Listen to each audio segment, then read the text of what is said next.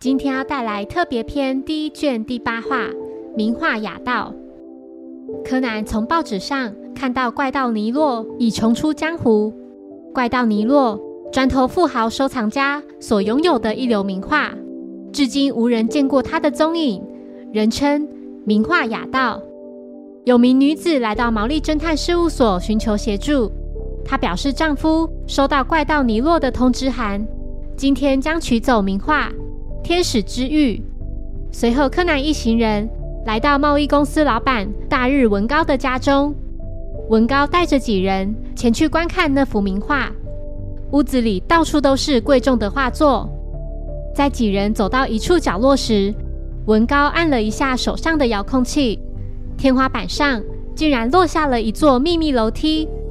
沿着楼梯上去后，文高表示，这个空间里。只收藏一流的作品，平常是不让外人进来的。他向几人展示那幅尼洛所觊觎的天使之玉。柯南认为，这个房间与其说是阁楼，更像是一间密室。这里没有窗户，也没有通风口，就只有一个出入口。小五郎认为，只要在这里等待尼洛上门，再趁机逮住他即可。但文高却拒绝这么做。他要小五郎别多管闲事，只要别让尼洛靠近这幅画即可。柯南不解，为何文高不寻求警方协助呢？若只是不想让尼诺靠近画作，请警察协助不是比较好吗？柯南来到屋外，从外头看来，确实看不出房子有个阁楼。他很肯定，那个房间就是个密室，而且里面的艺术品。恐怕全部都是赃物。之后，柯南偶然在沙发底下发现了窃听器。柯南询问文高太太，近期是否有人上门拜访。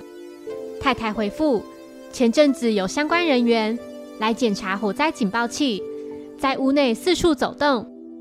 柯南心想，对方肯定是因为不清楚那幅画被放在哪里，才偷偷装了窃听器。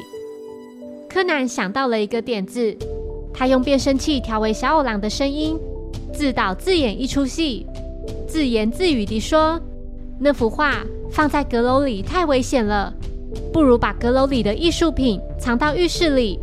尼洛肯定会上去阁楼，届时再活捉他。”当晚，小五郎决定在阁楼守株待兔，他请其他人待在客厅里，不知不觉。时间已经过去了好几个小时，柯南躲在浴室里，认为尼洛应该就快现身了吧。这时，阁楼传来一些碰撞声，柯南立刻奔向阁楼。来到阁楼楼梯前，柯南与文高看到小五郎已昏过去。文高着急地跑上阁楼，那幅天使之玉果然被偷走了，现场仅留下画框。柯南从阁楼下来后，注意到窗户边有条绳子，心想：该不会尼洛利用这条绳子逃走了吧？等等，若手上拿着这么大一幅画，要如何用绳子逃走呢？一个不小心，都可能导致画作不慎摔坏。柯南觉得事有蹊跷，他再次回到阁楼楼梯前，没想到撞见了尼洛。原来她是名女盗贼。尼洛想假装自己得手后逃走，再趁所有人不注意时偷走画作。柯南询问尼洛，他是如何知道画作并不在浴室里的？尼洛回复：因为自己听到了太太洗澡的声音。说完后便尽快开溜。柯南拿着弹弓，准备朝尼洛的方向攻击。尼洛认为这种微不足道的武器根本打不倒他。柯南回应道：“他要瞄准的是那幅画。”柯南知道尼洛不可能让那幅画遭到破坏，尼洛别无他法，只能投降，并把画作留下。没想到会被柯南抓到弱点。尼洛表示自己无法忍受那些富翁把世界名画藏在家中，不能忍受这些美丽的画作无法被世人所看见。他请柯南留意下周日的早报。之后，文高感谢小五郎保护了画作。